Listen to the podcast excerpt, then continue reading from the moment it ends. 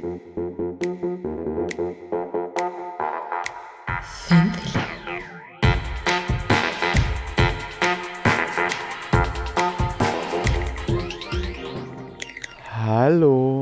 Go, go, Gadgetto, let's go! Ich wollte yeah. voll, voll das ruhige Intro machen.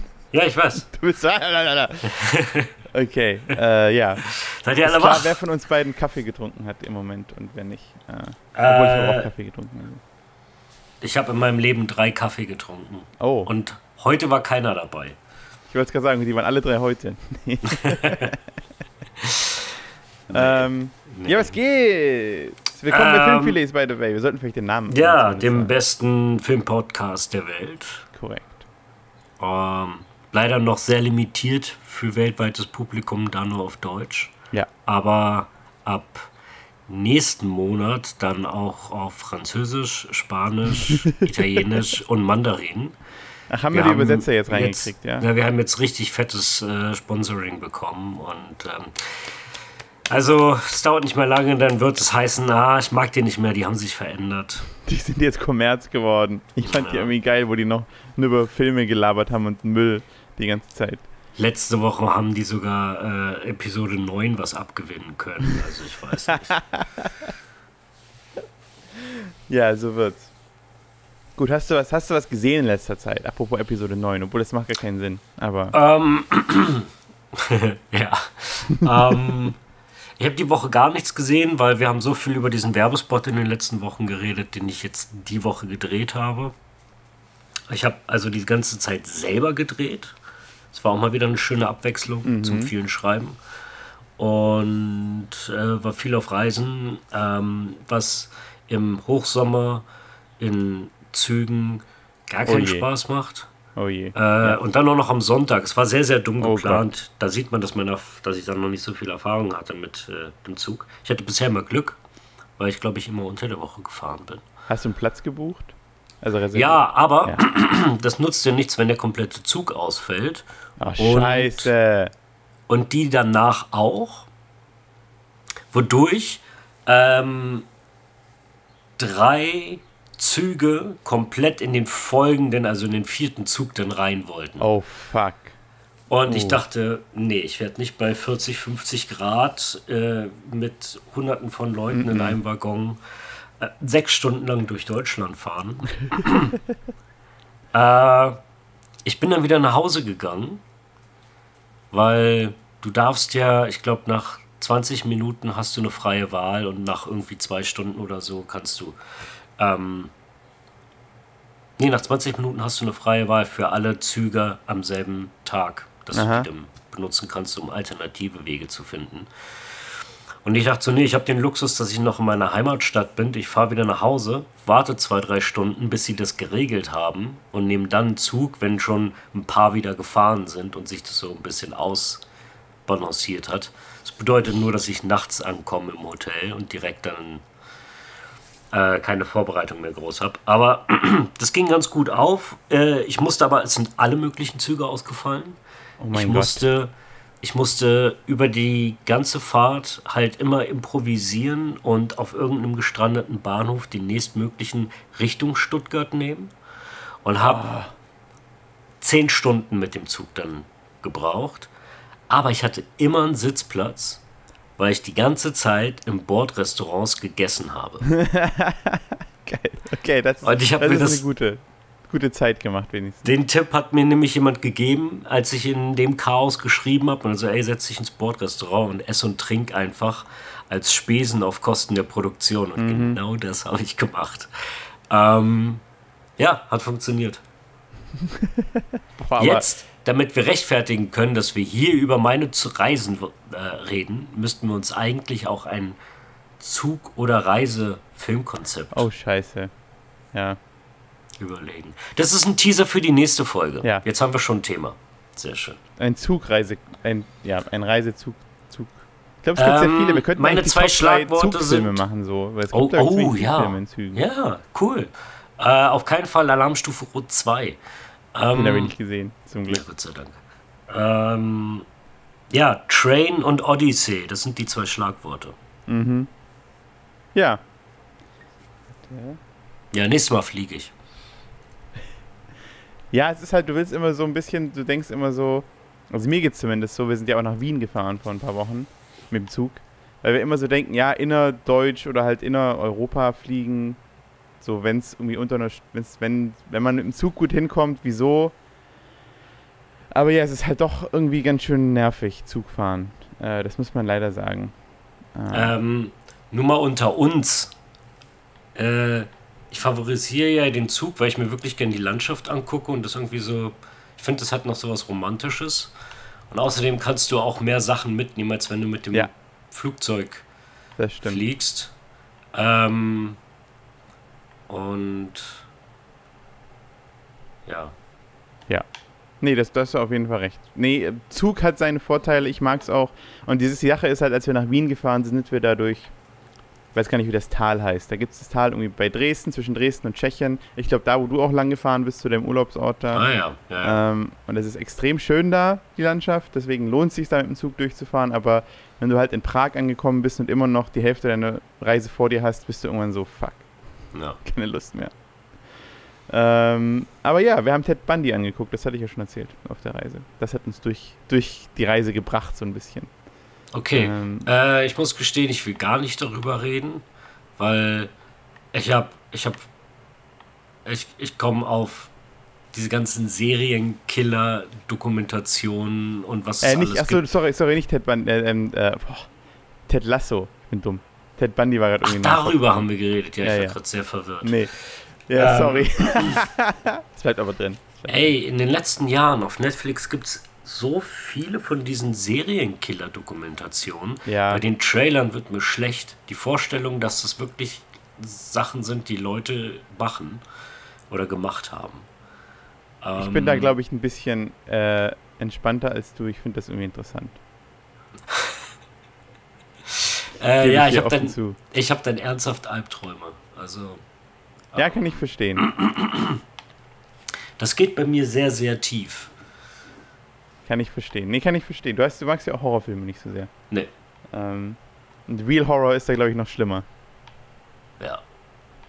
Ja, da kriege ich Inspiration für, für Gedankengänge und, und Sachen, ja, okay. über die ich einfach nicht nachdenken will. Ich schiebe dann halt noch, noch länger diesen Film. Ähm, ja, verstehe ich, sowas bleibt mit einem auch, auch länger. Also ich höre auch tatsächlich Crime-Podcasts und so. Und ich weiß, du hast mir eine ganze Liste geschickt.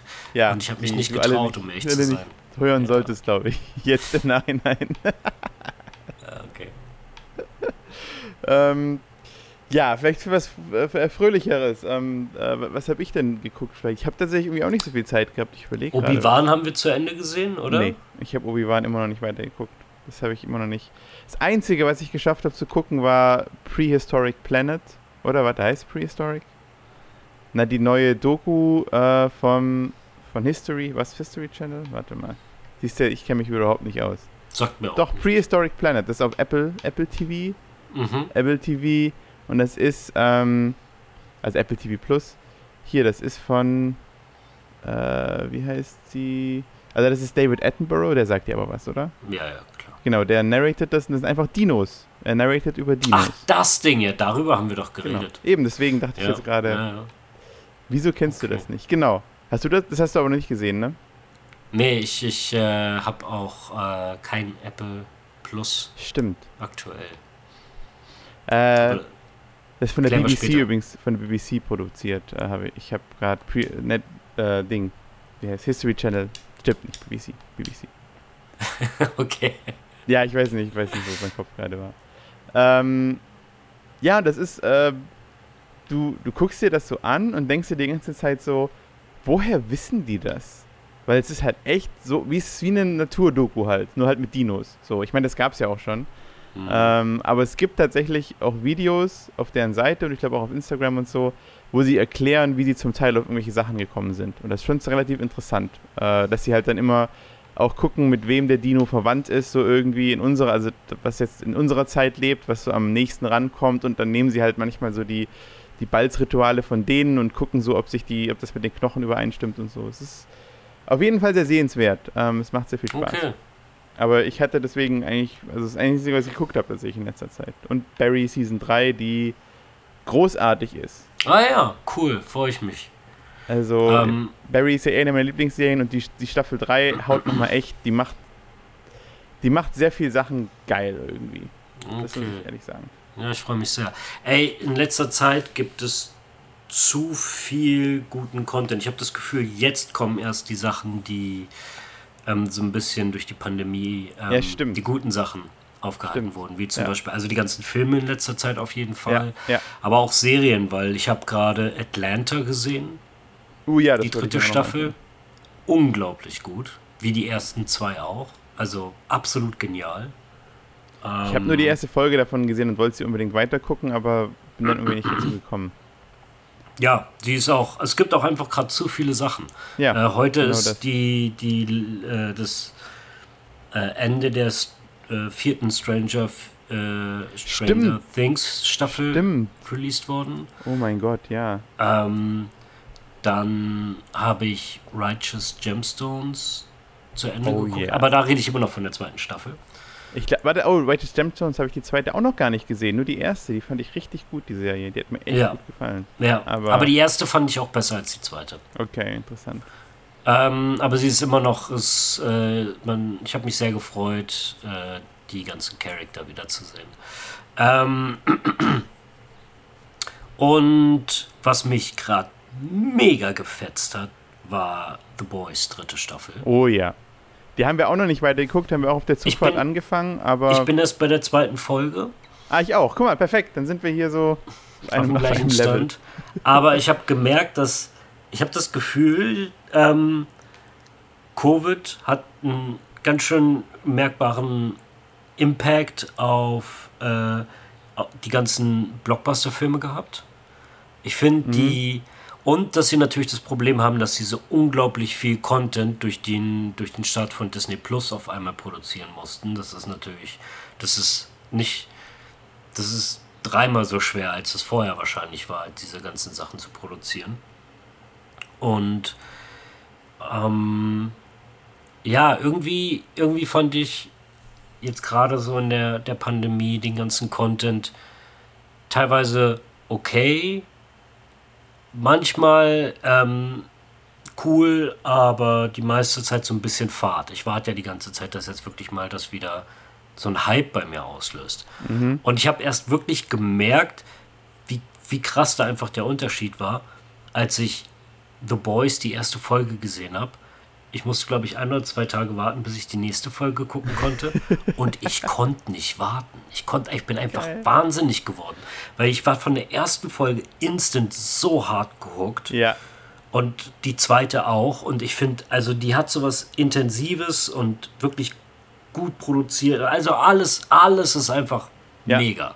Ja, ja, das ist genau, ist absolut hohes Niveau. Es ist, ich finde, es hat einen krass, krass guten Humor, weil es so, es ist so ein bisschen subtil, es, es ist nicht so mit dem Vorschlaghammer äh, äh, den, den Witz ins Gesicht, aber es ist schon sehr lustig, einfach an vielen Stellen. Ja. Äh, weil, also gerade wenn es gory wird, feiern Also ich muss sagen, diese immer so. ganzen Seth Rogen-Produktionen und vor allem Shows in den letzten Jahren, so hat er wirklich so Multi-Shows produziert, Mhm. äh, die sind einfach alle auf einem sehr krassen Niveau. Und ähm, ja, es ist, es, ich habe das Gefühl, ich habe sogar noch ein, zwei andere Sachen vergessen, die gerade, ähm, weil es einfach so viel gutes Zeug gibt. Ich habe noch äh, eine Serie, die ich selber noch nicht gesehen habe, die ich Mhm. aber unbedingt mal gucken will, weil ich, ich habe ein YouTube-Video darüber gesehen. Und zwar heißt die, ich muss sie gerade wieder, hier, die heißt Smiling Friends. Das soll Mhm. wohl gerade. Und wenn ihr, wenn ihr die draußen, wenn ihr Zuhörer, die Smiling Friends, wenn ihr die kennt, äh, schreibt uns doch mal gerne eure Meinung über Instagram. Ähm, würde mich nämlich interessieren, aber das soll wohl eine extrem gut animierte Serie sein. Äh, Mhm. sozusagen der Next Step nach Rick and Morty. Es geht, also die Story ist, es geht so um so zwei Leute, die bei so einer Agentur arbeiten, die einfach Leute zum Lachen bringen müssen, also zum Lächeln. Also die müssen sagen, ihr Okay. Leben verbessern. Und diese Folgen gehen halt zum Teil komplett off the rails. So, also es ist super interessant und ich will die Show unbedingt sehen. Ähm, aber ja, ich bin auch noch nicht dazu gekommen. Ich bin einfach in letzter Zeit nicht zum Gucken gekommen, irgendwie, weil man Ja. irgendwie, man muss sich halt schon hinsetzen dafür so und kann das nicht irgendwie mal zwischendrin kurz in der S-Bahn irgendwie äh, so eine halbe Folge sich mal reinziehen. Oder will Ja. ich zumindest auch nicht unbedingt. Ja, aber es ist doch schön, dass wir auch mal was zu tun haben jetzt. Äh, Ja. Im Sommer ist sowieso immer sehr viel los. Ja, das stimmt. Das stimmt. Ähm, ähm, ja, sammeln sich halt umso mehr Sachen, die man sich angucken kann. Hast du Miss Marvel anfangen können? Äh, nee. Ähm, Da bin ich sehr gespannt, was du da sagst. lustigerweise Also, hat mir ein Kumpel letztens ein paar Szenen daraus geguckt, weil das der Abs er mag, er liebt diese Serie, ist seine absolute Lieblingsserie. Und er meinte, du musst dir die paar Szenen angucken und die waren echt, also ich fand die auch, ich fand die sehr gut schon. Ja. So. Äh, Ja, ja ich, weil ähm, ich, ich würde gern, also ich bin sehr gespannt auf deine, Mhm. deine Meinung, wenn du es gesehen hast und was dir auffällt.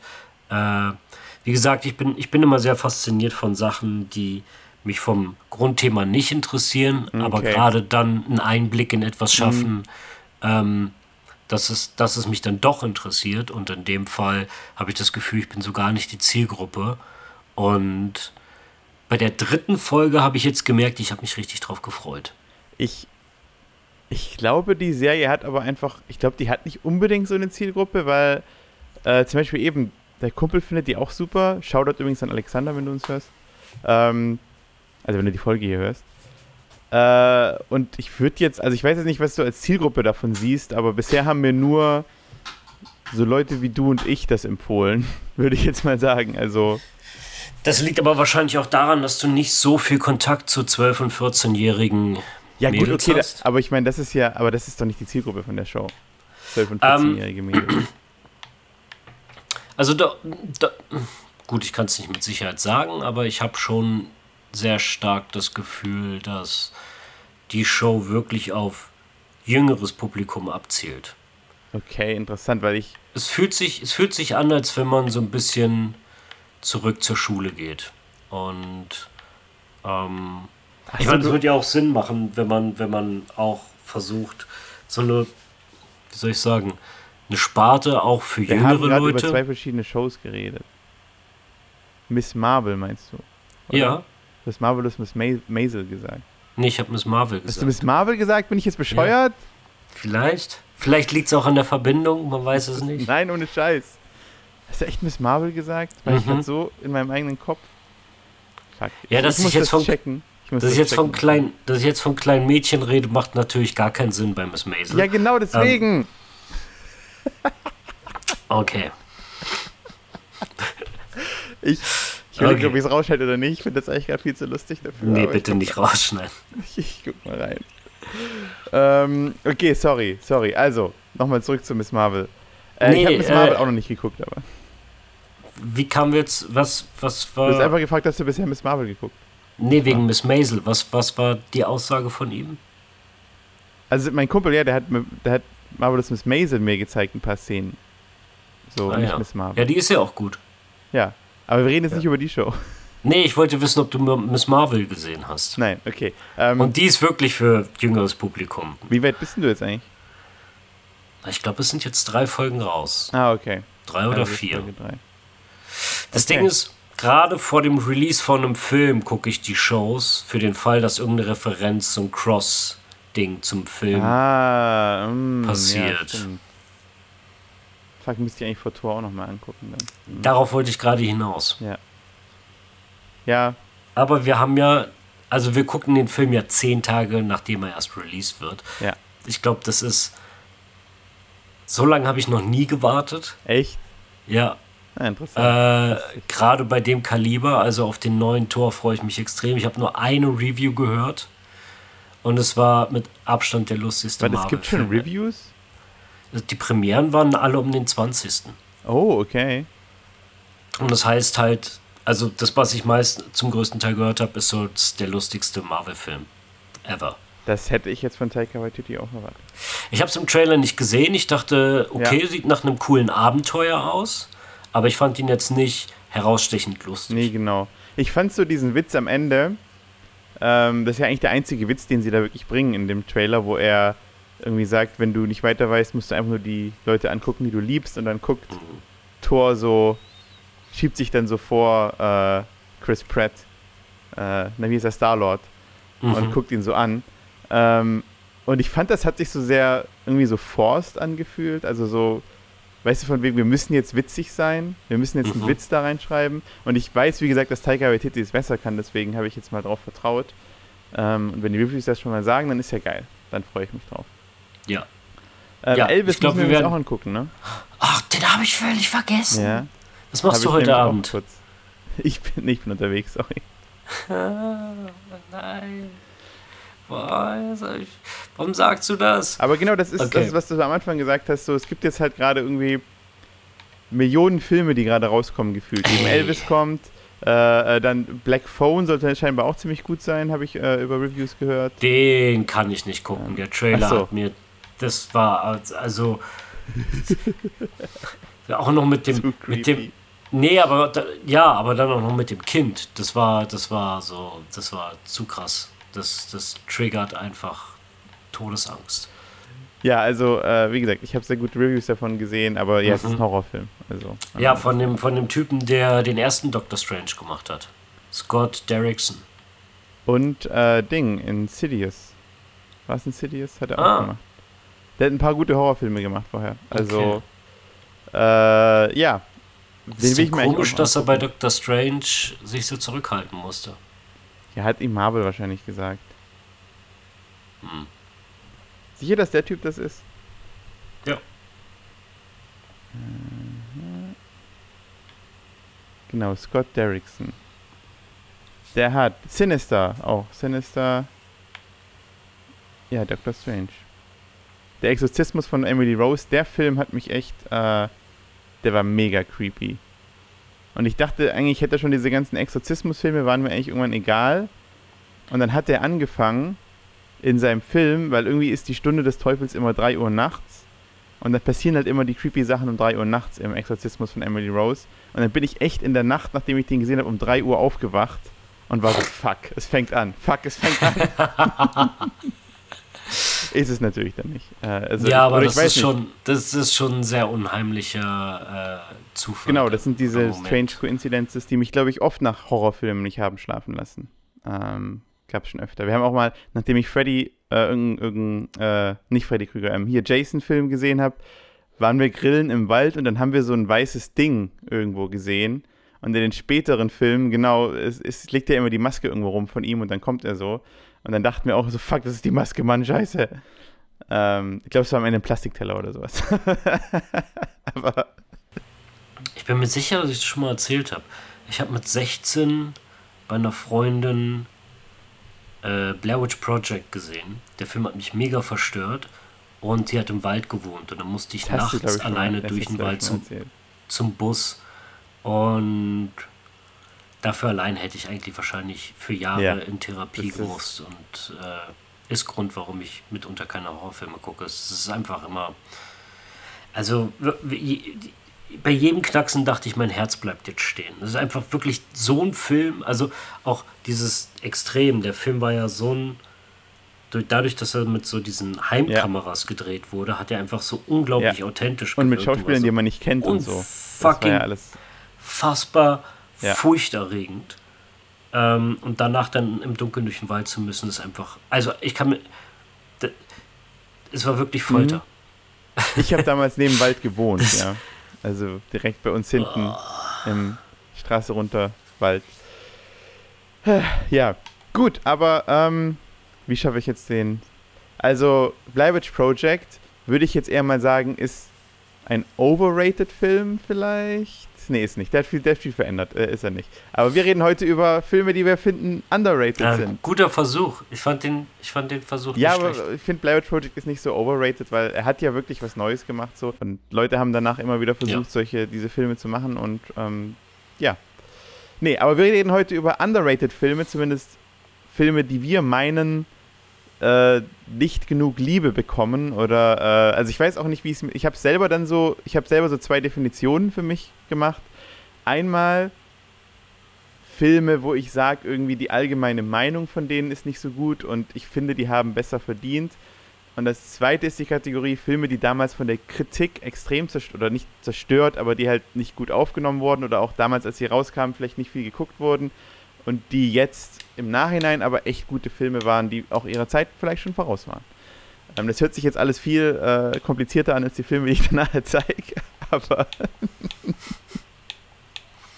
Ähm, ich, ich verstehe trotzdem, was du meinst. Also ein Film, ein Film kann denselben gefühlten Effekt haben, wie wenn etwas zu spät rauskommt. Ja.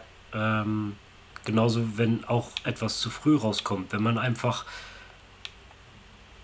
das nicht spürt und nicht funktioniert ähm, und dann Jahre später dasselbe Ding sieht zufällig und man realisiert, wow, die waren ihrer Zeit ja. voraus, aber es war einfach nicht es hat einfach nicht in den Zeitgeist genau. gepasst. Das ist ja auch mal ein Ding. Du musst nicht nur gut sein, du musst auch noch im richtigen ja. Augenblick kommen. Es ist wie mit der Liebe. Im richtigen Augenblick kommen, genau. Äh, das ist. okay, äh, soll ich mal mit meiner Nummer 3 anfangen? Äh, Bitteschön. Ich, ja. ich habe eigentlich gar keine Ordnung. Also mein, mein erster Film, und das finde ich eigentlich sehr interessant in dem Film, ist ein Film, glaube ich, der hat das alles durchlaufen. Und zwar verschiedene ähm, Phasen. Ähm, und ich erkläre, wieso ich den immer noch underrated finde. Und zwar ist mein erster Film The Big Lebowski. Halt, bevor du jetzt gleich hier schreist, der ist. Der ist ja hier, das ist einer der berühmtesten Filme, jeder kennt den. Schreist du nicht? Das, schreist das ist der erste Impuls, ja. Also, ja. weil ich glaube, Big Lebowski hatte auch, als der rauskam, hat irgendwie, ist der ein bisschen untergegangen. Also, das war, war damals nicht so ein riesen Fass und dann ist er danach zu so einem Kultklassiker geworden, irgendwie ähm, mhm. so einem kultigen Film. Und ich gucke den tatsächlich irgendwie fast wirklich einmal pro Jahr. Ähm, und ich entdecke immer wieder neue lustige Sachen. Das ist absolut unfassbar bei diesem Film. Aber das, und, das war äh, in den 90ern aber gar nicht so unüblich. Also ähm, Matrix ist auch erst auf VHS ein mhm. Hit geworden. Ja. Ja, wahrscheinlich hauptsächlich wegen dir, weil du. Achso, nee, es, die gibt's ja. Es gab ja keine nee, ich wollte gerade sagen, weil du die ganze Zeit die VHS angeguckt hast, aber. Äh, das hat mhm. denen ja kein Geld gebracht. Ähm, äh, ja, aber ich finde ihn deswegen jetzt immer noch underrated, weil ich habe das Gefühl, es ist jetzt schon umgeschlagen, weil immer wenn ich zum Beispiel Leuten erzähle, dass es einer meiner absoluten Lieblingsfilme ist, sagen viele Leute so, ja, das ist doch einfach nur so ein gehypter Film. Das ist doch so ein Film, da haben Leute viel mhm. Hype drum entwickelt. Aber ich finde, der ist trotzdem auch handwerklich einfach sehr gut gemacht. Also von allen Ecken ist das ein großartiger Film, ein Meisterwerk, würde ich sagen. Ähm, und ich habe das Gefühl, dadurch, dass der eben so einen Kult hat, wie mit so vielen Kultsachen, wird das dann irgendwann schlecht geredet von denen, die sozusagen nicht dem Kult folgen wollen oder die so. Also wir hatten ja auch schon mal so ein bisschen, als wir über unsere Filme geredet haben, die, die wir nicht gut finden, der Rest der Menschheit aber schon, ging es ja auch so ein bisschen um diesen, dass manche Filme so einen Kult entwickeln, wo du denkst, so, nee, das finde ich aber irgendwie voll scheiße, mhm. weil die den falsch verstehen. Und ich würde es bei Big Lebowski fast mhm. auch so sagen, ähm, weil ich glaube auch der Dude zu so einem Held, zu so einem guten Menschen über. Es ist so ein bisschen dieses Rick genau, und Morty. -Ding. Genau. Ja, und, weiß, und genau, der Dude ist halt eigentlich von den. Ich, ich, das ist kein gute, keine gute Figur. So. Die sind alle scheiße in dem Film. Mhm. Aber das macht, macht so viel mhm. Spaß in dem Film. Und ich finde eben, also, äh, nachdem wir im letzten Mal geguckt haben, haben wir auf meiner Blu-ray die, die, das Making-of und so geguckt. Und was ich bis dahin nicht wusste, ist, dass alles, was der Dude sagt, oder alles, was alle sagen, eins zu eins Drehbuch ist. Ich dachte immer, dass einfach, dass die einfach improvisiert haben am Set. So. Ähm, weil voll viele Gespräche sind ja so sehr, also weißt du, mit so vielen Stops und so und, und vor allem so wie der Dude redet. Er redet ja wirklich so, hey man, like, you know, uh, you, uh, also er redet ja sehr abgedingst halt so, wie so ein Kiffer mhm. halt. Und, mhm. und das ist alles und es sagt auch, ähm, äh, na, wie heißt er? Jetzt fällt mir der Name nicht mehr ein bescheuert. Genau, Jeff, Jeff Bridges, Bridges, sagt auch, er hat jede Line auswendig lernen müssen und lernen müssen, wie er die delivert. So. Und das ist alles im Drehbuch schon so vorgeschrieben gewesen, der ganze Dialog. Und da war ich echt sehr beeindruckt, dass, dass sie es halt geschafft haben, diesen, diesen Dialog, der einfach so krass on point ist in dem Film, dass der auch schon vorgeschrieben war und dass das nicht einfach nur eine Impro-Ding war zwischen zwei Personen so. Ähm, Mhm. Das finde ich eine krasse Leistung. Und auch von Jeff Bridges eine krasse Leistung und von allen, die da mitspielen. Äh, weil ich den Dialog einfach großartig finde in dem ganzen Film. Ähm. Ja, überzeugt. Ich fand es äh, ein bold Pick, aber ich habe mir natürlich auch sofort gedacht, äh, du wirst dir was dabei ja. gedacht haben. Und ähm, ja, finde ich gut. Cool. Ja, gut. Äh, ich kann gar nicht so viel dazu sagen. Ich finde, das ist für mich so diese geniale äh, größere Indie-Filmphase, wo auch so Fargo mhm. und ähm, solche Sachen so ein bisschen reinkommen. Und äh, vielleicht auch so ein bisschen Pulp Fiction. Und weil das ist alles so in ja. einem Zeitraum von fünf Jahren. Ich habe das Gefühl, das Stimmt, das so, passt irgendwie ganz gut so zusammen, Vibe genau. Zu der Zeit. So gewesen. Filme, die alles so ein bisschen und sich nicht eigentlich gut verkaufen würden, weil was für eine Story willst du erzählen? Also was, wie willst du den pitchen, Big Lebowski? Mm. So. Ähm, ja. Oder ich meine, gut, du kannst ihn schon pitchen, da ist eine Story dahinter. Aber ja, nee, ich weiß, was du meinst. Okay. Ja. Ähm, ich habe ihn recht, recht wenig gesehen. Also ich habe ihn vielleicht zwei, dreimal gesehen. Ähm, zu der Zeit als in den, in den folgenden mhm. fünf Jahren. Das ist interessant. Ich habe den nämlich zum ersten Mal in der Schule gesehen und fand den so, also ich glaube, mhm. ich fand ihn damals cool, weil alle ihn cool fanden. Habe ihn aber, glaube ich, nicht so richtig verstanden, um jetzt mal ehrlich zu sein. Ähm, ich glaube, viele fanden den einfach nur cool, weil Natürlich der hat halt nicht. eben, und das ist die Sache, weswegen das auch so ein Kult-Appeal hat, weil der halt einfach so, so flashy Sachen hat, die du einfach lustig finden kannst, ohne dass du sozusagen den Hintergrund dahinter verstehst. Ähm, und aber wirklich, wie gesagt, ich gucke den, mit jedem Mal gucken hat der für mich mehr Tiefe gewonnen und du merkst dann immer so, so kleine Connections, so, ach guck mal, krass, das ist ja der Typ, der da vorher in der Szene vorkommt, so. Und so, so lauter so Kleinigkeiten, die einfach großartige, großartig auch geschrieben sind. Ähm, ein so ein Beispiel, das mir erst beim letzten Mal gucken aufgefallen ist. Äh, ich weiß nicht, ob du dich an die Story überhaupt noch erinnern kannst, aber im Endeffekt geht es ja die ganze Zeit einfach nur darum, dass er von Ort zu Ort geht, so mehr oder weniger, und mit irgendwelchen verrückten Figuren spricht. Und weil er mit dem anderen genau, genau und dann irgendwie versucht aufzuklären, wer das Geld von dem geklaut hat. Äh, nee, wer, äh, genau und so. Mhm. Den, und genau. er will seinen Teppich. Und äh, dann geht er einmal zu so einem Porno, ähm, äh, äh, zu so einem Pornoregisseur und dann sieht er halt, wie der Pornoregisseur mhm. sowas auf so einen Zettel schreibt und geht dann dahin, wie in so einem Detektivfilm und äh, also der nimmt den Zettel dann mit, der Pornoregisseur, und er macht dann so mit Bleistift, versucht jetzt nachzuschraffieren, was der da hingemalt hat. Und du als Zuschauer erwartest halt so, dass das jetzt der nächste Clou ist. So, er hangelt sich von Clou zu Clou und das ist jetzt der nächste Clou, nach dem er hinterhergehen kann, irgendwie eine Handynummer oder sowas. Und es ist einfach ein, da hat er einfach so ein Strichmännchen hingemalt mit einem riesen Penis. Und es ist einfach, das ist, weißt du, wenn du drüber nachdenkst, so, diese Ebene, dass sie, die, dass sie das einfach so brechen, dass sie sagen so, ja, nee, fuck you, das ist kein Clou. so, das ist einfach nur ein Mann mit einem Penis. Das ist einfach so genial, das kann man irgendwie gar nicht appreciaten, wenn man, wenn man, glaube ich, so als Teenager den guckt oder sowas. Ähm, ja, keine Ahnung. Äh, äh, zu viel Big Lebowski. Äh, sag mal dein, deine Nummer 3. Mm, you were never really here. Oh, warte, oh, warte, ich kenne den Namen. Der, ich auf, den Namen. der in Deutschland den wundervollen Titel A Beautiful Day hatte. Ah, ja, ich kenne ihn. Das ist eine von diesen wundervoll genialen deutschen PR-Maßnahmen. Mhm. Ähm, das ist ein Film mit äh, Joaquin Phoenix. Ähm, ist äh, auch so ein Indie, eher Indie-eskes äh, äh, Thriller-Story. Ist ziemlich hart. Ja. Ähm, von Ton her sehr, sehr, sehr rough. Ähm, und aber auch irgendwie sehr sehr straight und auf den Punkt mit allem. Also die Charakter sind alle so.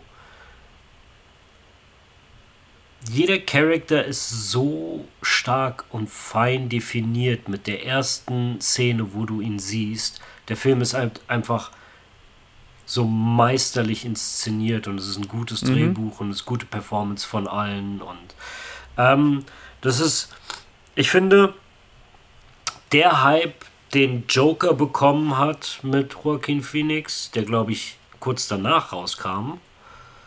Äh, nee, zwei Jahre später.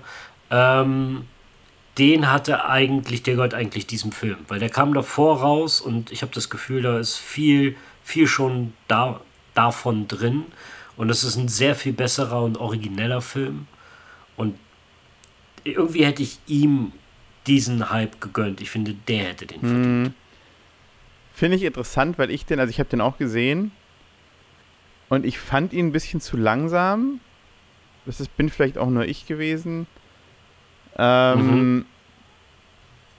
Also ich fand den, ich, ich, wenn, wenn man die jetzt, wenn man den jetzt mit Joker für mich vergleichen würde, fände ich Joker trotzdem besser. Ähm, als Film. Verstehe ich. Ähm, das ist vielleicht auch persönliche Präferenz. Äh, für mich ist so ein perfekter Film. Deswegen ah, okay. sage ich auch auf jeden Fall underrated, weil äh, ich, ich kann nicht sagen, dass er nicht langsam ist, aber ich habe das Gefühl, der Film ist genau mhm. so, wie er sein mhm. sollte. Also das, was, was die Person, die ihn gemacht hat, gewollt hat. Das ist Absicht und das ist das Pacing für den Film und die Stimmung. Und es hat mich super angesprochen. Ähm, ich weiß nicht, der Film hat was. Es stimmt schon, er hat nicht das typische Tempo von Filmen, die ich meistens gucke. Ähm, ich bin ja viel auf Unterhaltung aus, aber irgendwie klickt er bei mir jedes Mal sofort und ich finde, er hat genau das richtige Tempo und ich, ich glaube, das ist, das soll, der soll auch. Ja, das habe ich mir auch gedacht. Ich, ich kann gut verstehen, dass das, äh, dass man. Na, ich kann auch deinen Punkt verstehen, dass du sagst, dass er origineller ist, weil ich meine, ja, tatsächlich ist Joker halt sehr viel, hat sehr viel von Taxi Driver und so. Ähm, und da ist er wirklich mhm. anders. Und also, das haben wir letzte Mal rausgelassen, als wir über den ja. geredet haben. Äh, King of ja. Comedy ist auch sehr viel. Ja, ja, genau, ja, ja, absolut.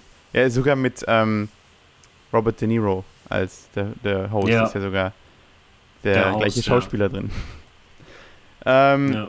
ja, also ich verstehe es auf jeden Fall. Aber, also vielleicht muss ich den nochmal angucken, weil als ich, weil mir wurde der auch, ich glaube, vielleicht war das auch die die Erwartungshaltung wieder mal. Bei mir wurde der auch empfohlen als ein großartiger, super guter Film. Und dann fand ich ihn halt mhm. halt so, ja, eben, vielleicht war das auch, der ist halt, der zieht einen ziemlich runter, finde ich so. Das ähm, stimmt. Und vielleicht war ich einfach nicht in der Stimmung dafür und dann mag ich solche Filme immer nicht, die einen runterziehen, so. Das ist, das ist komisch. Das sage ich ziemlich oft, wenn ich äh, mit jemandem bestimmten über Filme rede.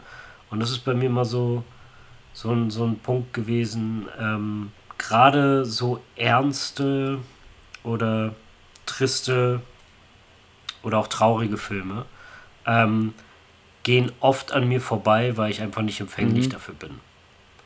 Und ich habe den, glaube ich, zwei oder drei Mal seitdem gesehen und er okay, klickt jedes Mal. Interessant. Also ich finde den, find den ziemlich stark und äh, ja, der ist auf jeden Fall bei mir auf äh, Platz Ich glaube, deswegen ist er auch nicht so groß geworden, weil es, glaube ich, eben, er ist halt nicht so zugänglich wie Joker. So. Und Absolut. deswegen ist er halt, ja, ist Absolut. er nicht groß geworden, das ist ziemlich klar. Ähm, weil er halt, glaube ich, kompromissloser ist als Joker, so. Ähm, auch in der Gewaltdarstellung und so weiter. Obwohl Joker jetzt auch nicht gerade ungewalttätig auch in dem Auch in der Thematik. Der Film ist nochmal ein ganzes, ganzes Stück unangenehmer. Ach so, willst du eigentlich Müssen wir sagen, worum es geht in dem Film? Oder wir sagen einfach, Leute, guckt den an. Guckt den an, den Film. A Beautiful ja, Day im Deutschen Oder und nicht. im Englischen You Were ja. Never Really Here. Ähm, ja, gut. Äh, dann kommt jetzt mein Platz 2. Und äh, mhm. ich hoffe, ich mache mich nicht zu lächerlich dadurch. Moment, aber jetzt hast du mich so geteased. Du hattest mehr als ja. deine Top 3. Du hattest noch Erwähnungen. Willst nee, du das nee, nicht endlich machen, bevor du mit den... Zweiter Teil. Ah ja, okay. Jetzt, jetzt, jetzt kommen ähm, mehrere. Also, Gut. ich finde das super lustig, weil du hast jetzt wirklich hier so ein paar Indie-Filme drauf. Ähm, und ich dachte schon so, ich finde jetzt irgendwie auf die Schnelle, also, ich kann das ja gerne sagen, dass wir wieder fünf Minuten vorher irgendwie das Thema vorbereitet haben, wie immer. Ähm, und auf die Schnelle finde ich jetzt nicht irgendwelche Indie-Filme, die ich gut fände. Deswegen sind es halt bei mir zum Teil jetzt äh, äh, sehr bekannte Filme, und zwar, was ich tatsächlich ein underrated Film finde, für vielleicht die falschen Gründe, ähm, ist Butterfly Effect. Der erste Butterfly Effect. Von 2003 mit Josh. Nee, mit ähm, nee, wie Ashton heißt Kutscher, Ashton genau. Kutcher. Ähm, Krass. Und da habe ich in der Videothek gearbeitet, als der Film rauskam. Ja, der, ich meine, und hast du, du hast, kennst den auch, hast du den gesehen, oder? Ja, ja, ich habe den, ich hab den glaube ich, zweimal gesehen. Und Film. ich glaube, das Problem bei dem. Ich habe aber sehr viel über den reden müssen, weil ich in der Videothek ah, okay. gearbeitet habe. Da würde mich jetzt vielleicht deine Und, Meinung interessieren. Äh, ähm, aber Sekunde, ich sage erstmal, wieso ich, wieso ich den auf meine Liste getan habe. Ja. Ähm, ja. was ich halt bei dem interessant finde, ist, dass er, also er hat sehr viel Logiklöcher, schicke ich gleich voraus. Es ist nicht der perfekte Film, ja. Ich finde den aber underrated, weil ich finde, er kriegt sehr viel Hass ab und er hat damals, weiß ich noch, haben alle gesagt, dass das der schlechteste Film aller Zeiten ist, so mehr oder weniger. Also, Butterfly-Effekt. Was? Oh, das ist übertrieben. Also ich habe das von vielen Leuten gehört und es gab viel Hate gegen diesen Film. Was? Dass der sehr Das schlecht ich ist. nicht.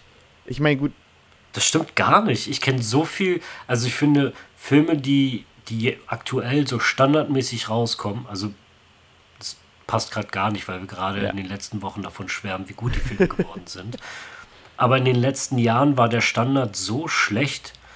Ähm, ich finde da, die übertrumpft, die meisten Filme übertrumpft Butterfly Effect da locker. Also das ist eine innovative Genau. Idee und der war ganz cool umgesetzt und ähm, Aber ich weiß halt, nee, na, also ich, das ich, wird ich Film gehe jetzt eher von den gerecht. Kritikern tatsächlich aus, weil ich weiß halt damals, dass relativ in relativ vielen, und du kannst auch heute noch gucken, ja auf IMDb gibt es immer noch die Metascore, die ist glaube ich bei 30 oder so von dem Film, also von 100.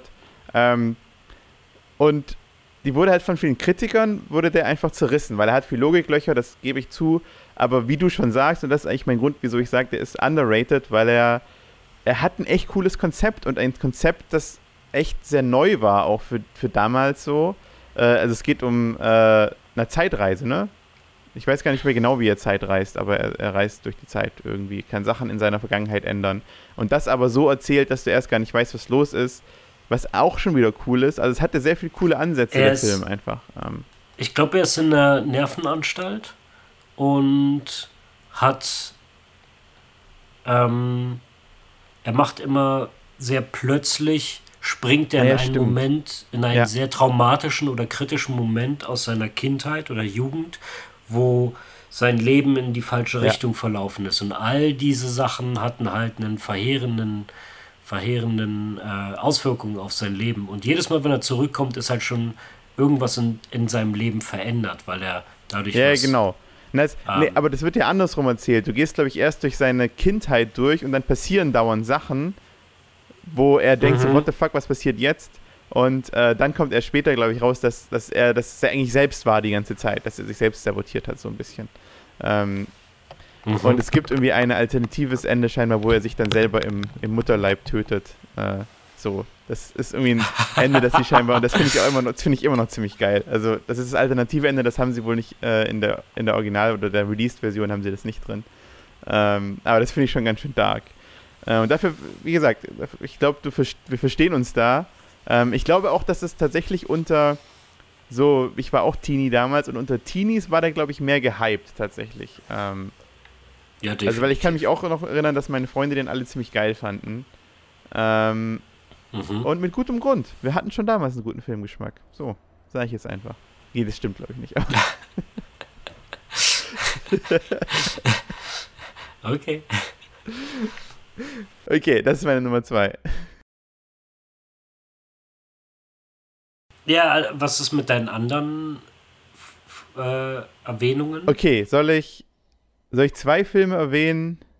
Also ich erwähne zwei, ich ähm, äh, okay. Ähm, ich finde halt, es gibt genug für eine zweite Folge. Ich kann aber zwei Filme erwähnen, die ich nicht so stark finde. Mhm. Und zwar, äh, der erste Film ist Hot Fuzz. Ähm, ich glaube einfach nur Hot Fuzz finde ich underrated, weil der einfach hinter, der wird immer hinter, ähm, ähm, wie heißt er? Shaun of the Dead in der Trilogie, die ja keine Trilogie eigentlich ist, getan. Mhm. Ähm, und ich finde den tatsächlich an vielen Stellen lustiger als Shaun of the Dead. Ähm, aber ich glaube, Shaun of the Dead war halt einfach zuerst da. Aber ich finde, Hot Fuzz hat so seine eigene Art von coolen, lustigen Humor. So. Ähm, ja gut, dann nenne ich äh, auf Platz 2 The World's End. ähm, weil wenn wir schon bei, bei Edgar das Wright vorher sind, schon aufgeschrieben, oder? Das kam Definitiv. Nicht. Ja, nee, reiner Zufall. Äh, wenn wir schon bei Edgar Wright sind, ich hatte kurz überlegt, ob ich Scott Pilgrim nehme. Aber Scott hätte Pilgrim war ein sehr erfolgreicher Ja. Film. Den hatte ich auch erst überlegt, aber genau. Der einzige Grund, dass es keine Fortsetzung gab, ist, dass, seine, dass es in sich halt die, die Story ist abgeschlossen Ja. in dem ersten Film. Und ähm, Ja, ich, ähm, ich hatte das Gespräch in letzter Zeit auch, glaube ich, mit Adrian. Äh, und Edgar Wrights, nachdem wir nicht über Last Night in Soho gesprochen haben. Wir hatten ja mal im, seit November den Plan, über den Film zu reden, fällt mir gerade ein. Oh. Ja, ich habe den immer noch nicht gesehen. Was? Was soll ich denn gucken, Mann? Wir haben vorher gesagt, dass wir alle keine Zeit haben. Ja, dann würde ich mal sagen, musst du mal ein bisschen jetzt Nachtschichten ein bisschen aufholen. Okay, ja gut. Okay, tut mir leid. Um, ähm, also Last Night, den, also sorry, ich, also den neuesten Edgar Wright-Film sollte man schon gesehen haben. Ja. Vor allem mit einer Kino-Flatrate. Ich habe auch sehr lange gebraucht, Baby Driver zu gucken. Da finde ich, kann man es im Nachhinein verzeihen. Ähm, ich finde das sehr interessant. Er hatte wie so eine jugendliche Phase. Das war halt Spaced, die Show, die er fürs BBC gemacht mhm. hat. Mhm. Und dann kam sein erster Film Shaun of the Dead, dann kam Hot Fuzz und dann World's End, was du als nicht wirklich Trilogie bezeichnet hast, weil sie einfach, wieso kommen so aus einem Guss, sind aber drei unterschiedliche Stories. Das hast du, glaube ich, gesagt. Oder hm? habe ich das gesagt? Egal, egal. Du, du meintest äh, Trilogie, aber es ist nicht wirklich eine Trilogie und ja. das stimmt auch, weil es ist ähm, so aus demselben Vibe heraus drei unterschiedliche Stories, aber mit demselben Cast immer wieder ja. besetzt. Und alle drei haben eine Verbindung einfach nur dadurch, dass Cornetto-Eis in drei verschiedenen Farben, die halt den Film repräsentieren, gegessen werden. Und deswegen heißt er halt, wird er ganz liebevoll im Internet als Cornetto-Trilogie bezeichnet. Ja. Ähm, ein Hot Fuzz ist halt ein blaues Eis. Ich glaube, ja. ein blaues Eis. In Shaun of the Dead ist es ein rotes Eis. Und bei The World's End ist es ein grünes Eis. Für die irischen Pubs, glaube ich, ähm, oder überhaupt Shamrock, dieses, dieses äh, äh, vierblättrige Kleeblatt, mhm. ähm, weil sie da ja eigentlich nur Kneipen hoppen. Und ähm, da musste ich mich auch schon rechtfertigen, weil das sind ja nur so seine Teenie-Filme und jetzt merkt man ja ganz klar, dass er so einen Sprung in erwachsene Filme. Der hat jetzt, Edgar Wright hat jetzt seine Erwachsenenfilme-Phase mhm. und du, du kannst richtig klar sehen, wie er so in 20 Jahren dann seine alte Männerphase hat. Und, und ich finde, man sieht schon seit 20 Jahren ganz klar, wie er so langsam, aber gemächlich reift und immer besser wird. Mhm. Und er wird in 20 Jahren wie so ein Urmeister sein und so, nochmal so ein richtig fettes Meisterwerk raushauen. Ich bin mir 100% sicher. Ich dachte jetzt, du meinst mit alte Männerphase eher, dass er dann irgendwann nur noch schlechte Filme macht oder nur noch Nee, so nee, ich sehe den so ein bisschen wie so ein Attenborough. Ich glaube, der wird mit dem Alter ah. besser. Ah. Okay, ja. Und Ridley Scott war auch erst mit 60 richtig, richtig gut. Mhm. Und, naja, okay, das stimmt auch nicht. Alien hat er, glaube ich, Alien, mit 40 gemacht. ja. Und Blade Runner, holy shit. Chef, du hättest die beiden Filme ja, gemacht. So kurz hintereinander. Wollen wir zurückspulen? Und dann hat, ja, ähm, ich, ich finde, diese drei Filme haben so ein unglaubliches äh, Pacing und Liebe für Schnitt und Humor und Storytelling und der, das Tempo und der Vibe.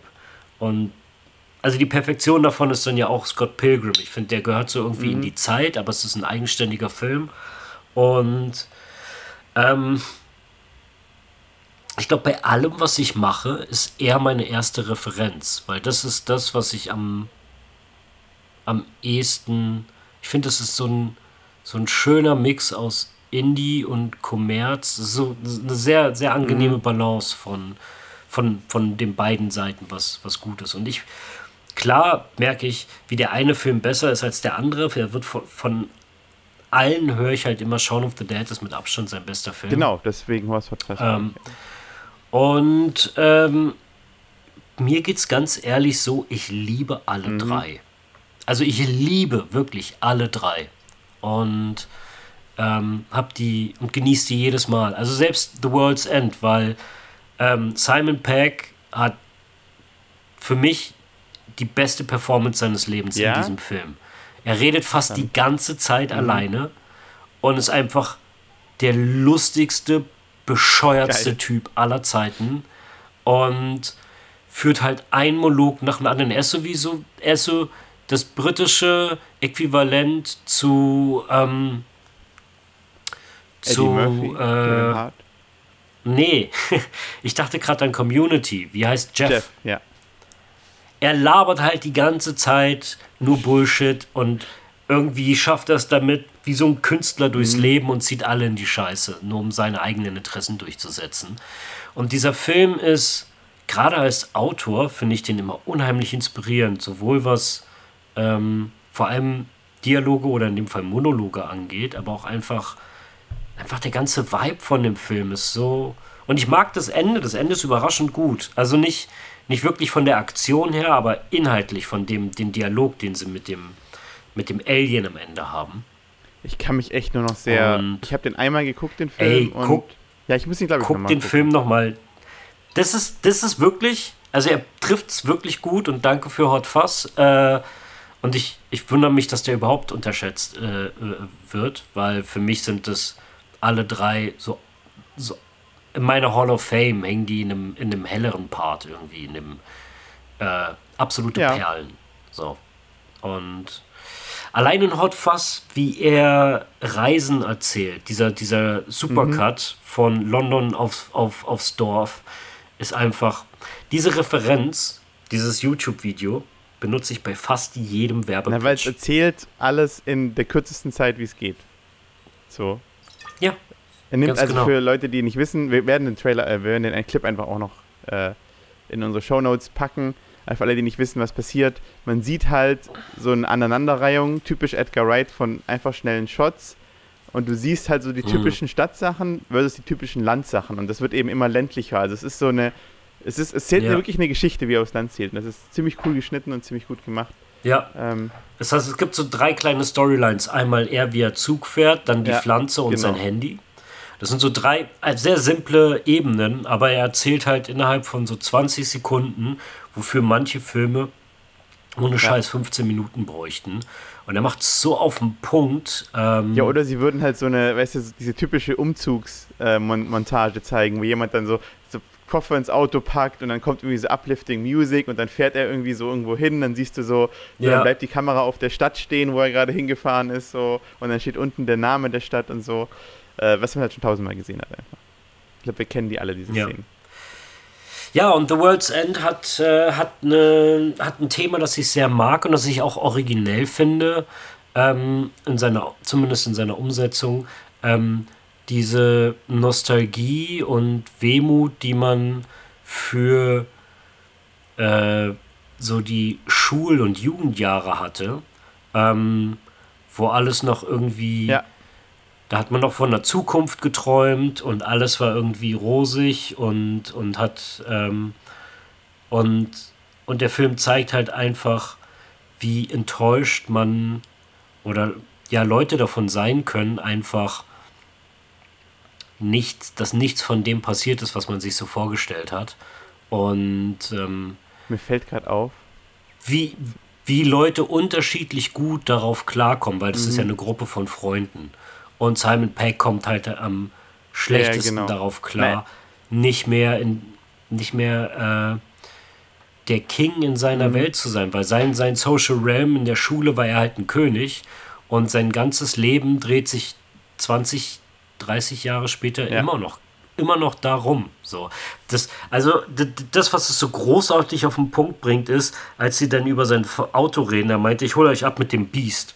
Und der so, ah, das Beast gibt es immer noch. So, ja, ich habe nur das und das ausgetauscht. Und mhm. er zählt dann fast alles auf, was ein Auto ausmacht. Und im Grunde ist es so dieses Schiff von T ja, genau. Theseus. Es ist so immer noch dasselbe Auto, aber ja. eigentlich schon komplett anderes Auto, weil jedes Teil mal ausgetauscht wurde. Äh, mir ist gerade aufgefallen, ich hatte gerade voll die Epiphany. Ah, ah, ein, ein, ein, ein letzten, eine letzte Ergänzung. Was auch zu seiner genialen Performance gehört, ist, dass er in diesem Film, weil sie eine, als aus Nostalgiegründen eine Kneipentour in ihrem Dorf durch alle zwölf Pubs machen wollen, die sich The Golden mhm. Mile nennt und noch nie jemand mhm. geschafft hat. Und er spielt in dem Film tatsächlich zwölf Stufen vom Betrunken und er wird ah, immer betrunkener. Ja. Und das ist wirklich, also es ist wirklich auf vielen Ebenen ein krass mhm. unterschätzter mhm. Film, finde ich. Vor allem was seine Performance angeht. Für mich ist es wirklich wie so ein Klassiker, wie so, wie so ein, ähm, wie so mein Freund Harvey mit, mit, mit, äh, ach shit, wer war das? War nicht Humphrey Bogart. Fuck, ja. egal. Aber es, ist, es, kommt, es hat so was sehr Klassisches, finde ich. Und ich mochte den Film extrem. Soll ich meine Epiphany jetzt teilen? Ich ja, glaube. Ich habe ich glaube, ich habe gerade kapiert, dass die Cornetto-Trilogie äh, eigentlich so, so deine Lebensphasen sind. In Shaun of the Dead geht es ja hauptsächlich so um Freundinnen, also die haben sich frisch getrennt, so um, um, um Beziehungen, so weißt mhm. du, so und auch zusammenziehen und so. Ja. Und das sind alles Themen in diesem Film. Also eben, du bist noch jung, ziehst mit deiner Freundin zusammen. Teil 2 geht hauptsächlich um Job. So, äh, äh, ja. eben, du wirst irgendwie äh, promoted oder wird der, glaube ich, wird der degradiert oder promoted? Aber er muss aufs Land ja auf jeden Fall ziehen durch seinen Job. Er wird, er wird promoted. Aber geht eben aufs Land, genau, das ist es, ne? Ja, weil er die Statistik in der ah, Stadt genau, versaut und er soll, ja. sie wollen ihn loswerden. Ja, ja genau, und, genau, aber darum geht es ja. Es geht viel um Job und Promotion und so, nach oben arbeiten. Und der dritte geht um äh, Midlife Crisis. Vom Leben ja. äh, irgendwie enttäuscht sein und so weiter. Das, hallo? Ja. Wie geil ist das? Ja. ja. Also ich, also für mich, allein dafür, dass sie schon für mich seit äh, über zehn Jahren Referenzen dafür sind, was mhm. ich mache und, und auch was ich so anpeile und ähm, ich immer wieder gute Laune von allen drei Filmen kriege. Ähm, die, sind, die sind für mich Gold. Ja. Also äh, ich finde das immer schade, wenn Leute über die haten, weil schon allein, wenn etwas so viel Freude macht und auch so viel so was gut gelauntes an sich hat, ähm, finde ich schon fast lächerlich, darüber zu reden, als wenn es so ein künstlerischer ja. Film wäre und versuchen das unter einem ähm, ja, das versuchen halt, ja, ja ich, ich sehe, was du meinst. Das unter einem, ähm, oder so Filmmaker-Aspekten auch zu sehen und zu sagen, so, ja, aber der zweite, da ist, äh, ist nicht gut geschnitten oder was weiß ich, obwohl das auch nicht stimmt. Aber du weißt, was ich meine. Also halt technische Aspekte. Absolut nicht, ja. der zweite hat so eine großartige Verfolgungsjagd, wo er den Dieb aus dem Supermarkt ja. rausjagt. Und dann haben sie ja den Running Gag über diese Hecken, über genau. wo sie mal rüberspringen. Ähm, ja, äh, okay. ja, absolut. Soll ich mir meine Nummer 1 jetzt raushauen? Bitte. Ähm,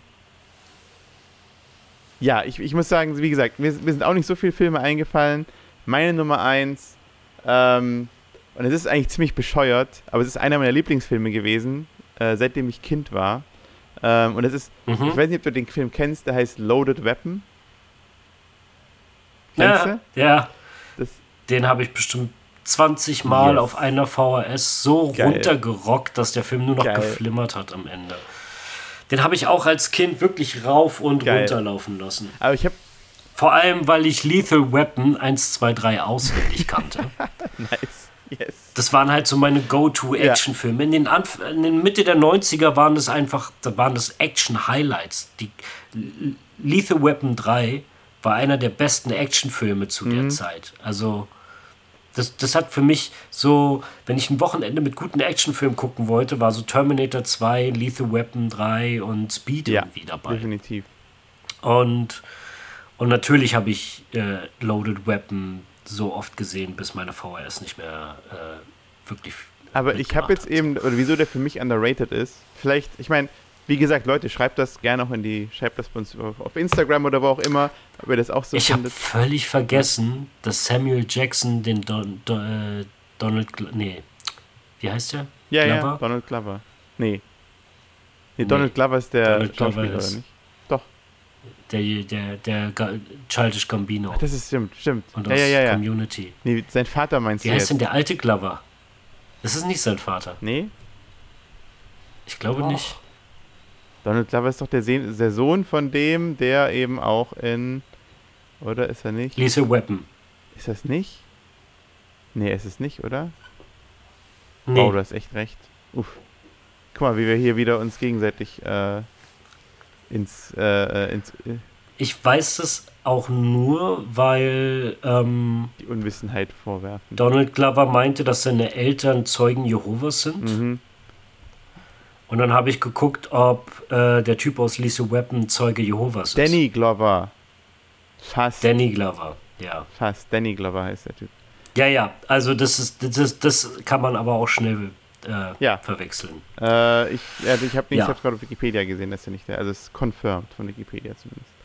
Ähm, mhm. Ja, aber Loaded Weapon ist für mich, glaube ich, underrated, weil der, also ich glaube, damals war der jetzt schon nicht so klein. Ich glaube schon, dass, eben du hast ja auch gesagt, du hast ihn rauf und runter geguckt und ich glaube, das war auch echt ein bekannter ja. Film.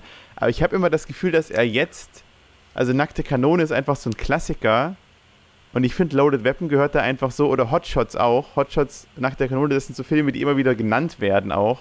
Aber ich finde, Loaded Weapon ist genauso gut wie diese zwei Filme und gehört genauso auf das Regal der Klassiker sozusagen mit Hotshots und Nackte Kanone ähm, auf eine Ebene. Weil ich finde, die Witze, einer meiner Lieblingswitze aus diesem Film ist, relativ am Ende äh, machen sie ein typisches Shootout und dann wird der eine getroffen äh, und äh, dann ist, geht sein Partner halt runter zu ihm, ist so, oh mein Gott, stirb mir nicht. Und er sagt, es ist so kalt, es ist so kalt. Und dann äh, siehst du so, wie die Kamera wegzoomt und er hat halt so Eispacks auf seinen äh, Bein. und dann sagt er, ah, da, da, sind nur die Eispacks. Ah, okay. Dann wirft ja, genau. er die weg. Ja, ich habe den Film völlig vergessen. Also ich habe gefühlt Genau, und so ja. geht's vielen. Und jetzt habe ich ihn wieder Jahre nicht an den gedacht. Und ihr guckt ihn heute Abend bitte alle an und das ist ein großartiger Film. Ich liebe diesen Film. Das ist echt krass, wie weit der weg ist in meiner Erinnerung. Echt? So andere Lustig. Zeit, anderer Planet. Krass. So fühlt sich das an. Ich habe den, ich habe den Gefühl als Kind das letzte Mal Krass. gesehen. Ich weiß gar nicht, wann ich das letzte Mal Aber ich kenne noch ganz viele Szenen. Ich musste zum Beispiel an Emilio Estevez denken, wie er in seinem Wohnwagen geht. In dem, in dem Wohnwagen ist ein Palast, der größer ja, ist. Stimmt. Also von, von dem Innenraum ist größer ja. als der Wohnwagen von ja. außen. Ich erinnere mich. Und, ähm, und dann läuft er halt nackt durchs Mondlicht und äh, redet dann davon, dass er äh, am Mooning ja, ist. Also ja. Und äh, um sie irgendwie zu bezirzen, nachdem sie Sex hatten, was mhm. super weird ist. Und ja, es ist wirklich wie so ein, so ein, so ein alberner Film, wie, wie halt diese nackte Kanone. Es hat genau den gleichen Humor. Und Bruce Willis wird immer der, ja. der äh, Trailer weggeschossen, weil, also weil er verwechselt ja. wird immer mit dem anderen, mit dem der Hauptfigur. Ist mega ja. lustig, der Film. Ja, aber wie, wie du schon sagst, ist, glaube ich, halt auch so ein Film, der eben ich meine, Nackte Kanone und so sind jetzt ja auch keine, also ich finde, es sind Meisterwerke, weil die einfach meine Kindheit sind, aber ich muss ja auch sehen, dass sie jetzt nicht mit irgendwie wirklich krass großen Filmen mithalten können. Die sind einfach Unterhaltungsfilme und machen Spaß zu gucken. Ähm, und ich finde, wenn aber über diese Filme geredet wird, dann wird nicht über Loaded Weapon geredet und hiermit wird jetzt über Loaded Weapon geredet wieder. Wir bringen ihn wieder ins Game. Interessanter Punkt. Ähm, ja,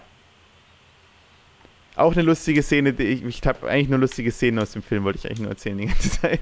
Wo er, am, okay, Anfang, ja, am Anfang sind sie irgendwie in so einer Tankstelle und dann macht er so irgendwie, ich glaube, sie, sie wissen, dass irgendeiner die Tankstelle überfallen will und beobachten dann den so und er will sich dann mit so einem Magazin irgendwie verdecken und dann fällt die ganze Zeit Werbung aus dem Magazin raus, bis er dann in so einem Haufen Werbung steht. Ja, so, also bis zu den Knien in so Werbung.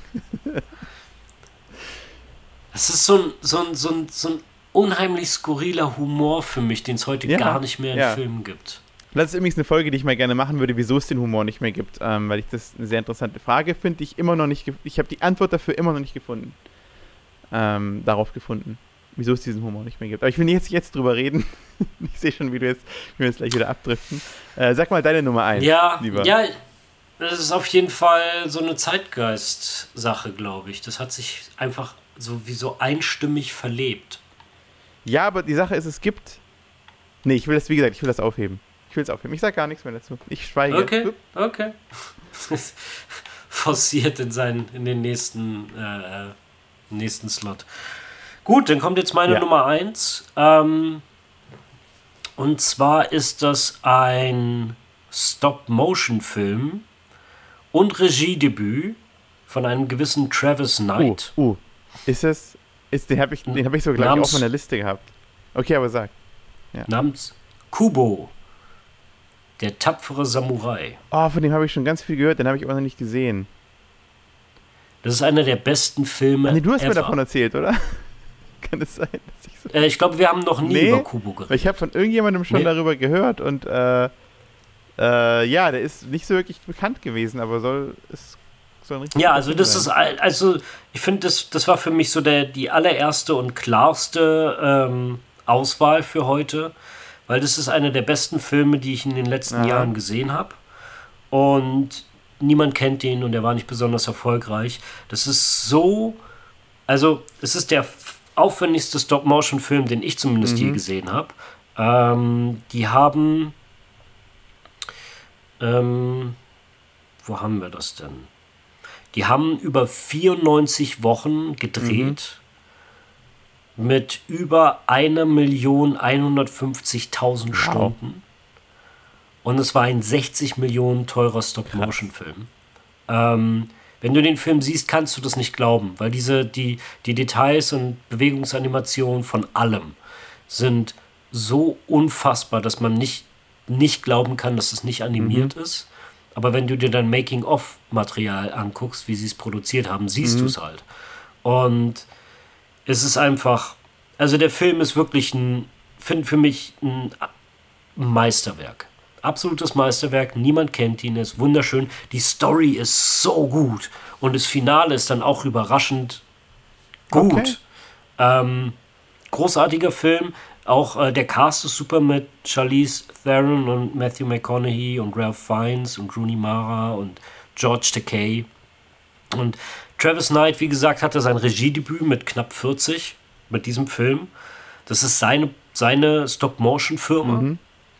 Und die wurde, glaube ich, finanziert von seinem Onkel, der Mitbegründer von Nike oh, krass. ist. Ach so, ja klar, Knight, ja. natürlich. Der heißt ja auch der, ja, wie heißt der Typ ein, von Na Nike? Ein, der heißt auch Knight mit Nachnamen, das weiß ich auf jeden Fall. Das ist sein Onkel. Krass. Phil Knight, so heißt er. Ja, genau. Und ähm, ja, da muss ich da aber irgendwie nicht in, äh, in Schatten stellen, weil äh, selbst mit Geld einen guten Film zu machen, musst mhm. du was können. Und das war für ein Regiedebüt einfach, einfach, also mir ist echt die Kinnlade runtergefallen. Ähm, sein zweiter Film war sein war ein erster Live-Action-Film. Nur mal ganz klein, ganz kurzer mhm. Sidetrack mit äh, dem Bumblebee. Das war ja nach langer Zeit ja. mal wieder ein guter Transformers-Film. Und ähm, mit der Haley Steinfeld, die ja in Hawkeye einen ziemlich, ziemlich coolen mhm. Auftritt hatte. Und ähm, ja, sowohl der Film als auch Travis Knight haben bei mir einen sehr, sehr guten Eindruck hinterlassen. Es ist einfach so ein, so ein großartiges Märchen und das Art Design und die, die, die, die, die ganze Arbeit, die da drin steckt, das ist okay, unfassbar. Ich will den unbedingt sehen. Der, der den hat mir nämlich schon mal jemand empfohlen und ich weiß nicht mehr wer. Ähm, aber mhm. meinte auch, das ist ein großartiger Film, aber ich habe den auch sonst nirgendwo bisher gehört. Das ist auch absolut underrated, ja. der Film. Ähm, ja, extrem. Wusstest du, an welchen ich zuerst dachte, weil du gesagt hast, animiert? Ähm, ein Film, den ich auch fast mhm. auf meine mhm. Liste genommen hätte. Äh, Coraline. Falls du den kennst. Ah, ja. Ähm, die fühlen sich so an, als wenn die aus derselben ja, Produktion stimmt, kommen. Stimmt. Ähm, und Coraline ist auch irgendwie nie groß geworden. Ich glaube, der wurde, die wurde immer nee. von, von Ding überschattet, von den, von den Tim Burton-Filmen. So ein bisschen. Ja. Aber Coraline ist auch ein echt guter, darker Film. Animationsfilm so. Ja. Ähm, ähm, hier Neil Gaiman mal wieder. Ja. Stimmt. Stimmt. Ja. Ja, das ist krass. Seine, seine Horrorfilme sind oder Horrorgeschichten sind immer so ein bisschen sehr wie soll ich sagen, sehr unterhaltsam, fast kommerziell freundlich. Und seine Kindergeschichten sind bei ihm ja, immer die Creepy Stories, die so ja, richtig absolut. abgefuckt sind. Und Coraline ist da auch so, ein, so, eine Hausnummer. Ja, der war auch gut. Jetzt haben wir sogar noch mehr genannt als auch drei, Alter. Siehst du mal, was ihr von uns alles gibt. Ähm, also äh, guckt, guckt auf jeden Fall Kubo, das, kann, das ist für mich so der heißeste Tipp von heute ist das Abend. Must für, für die nächste Folge. Wir lassen euch nicht die nächste Folge anhören, wenn ihr nicht Kubo geguckt habt. Wir machen einen Quiz am Anfang der nächsten so Folge. So sieht's aus. Und wer den nicht beantworten kann, ähm, ja, darf nicht weiterhören. Ähm, gut, Leute. Und wir tun euch damit einen Gefallen. Das habe ich hier so reingeschrien. Nö, äh, Gut, Leute, äh, dann wie immer, schreibt uns auf Instagram, kommentiert, liked, was auch immer äh, und so weiter. Euer Simon Peck und Nick Frost. Yes, nice. Simply.